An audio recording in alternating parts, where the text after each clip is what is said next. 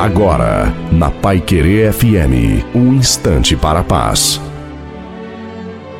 Boa tarde, ouvintes da Pai Querer FM. Aqui quem vos fala é a pastora Aline Donato Mardegan e nós vamos falar de alegria quando você precisa de alegria. Jesus queria que seus discípulos estivessem cheios de alegria, está em João 15, 11. Paulo escreveu em suas cartas com palavras alegres e disse aos seus leitores que se alegrassem sempre no Senhor. Isso está em Filipenses 4, no versículo 4. De acordo com as Escrituras, a nossa alegria é muito importante para Deus. E essa alegria é evidência de que Deus está trabalhando em nossas vidas. Às vezes, nossas respostas emocionais ao Senhor variam e nem sempre sentimos a alegria que Ele nos proporciona.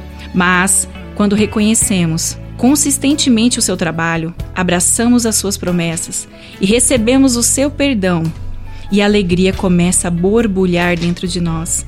A presença do Senhor é o poder de Deus em nossas vidas, são sempre direcionadas para nos trazer alegria.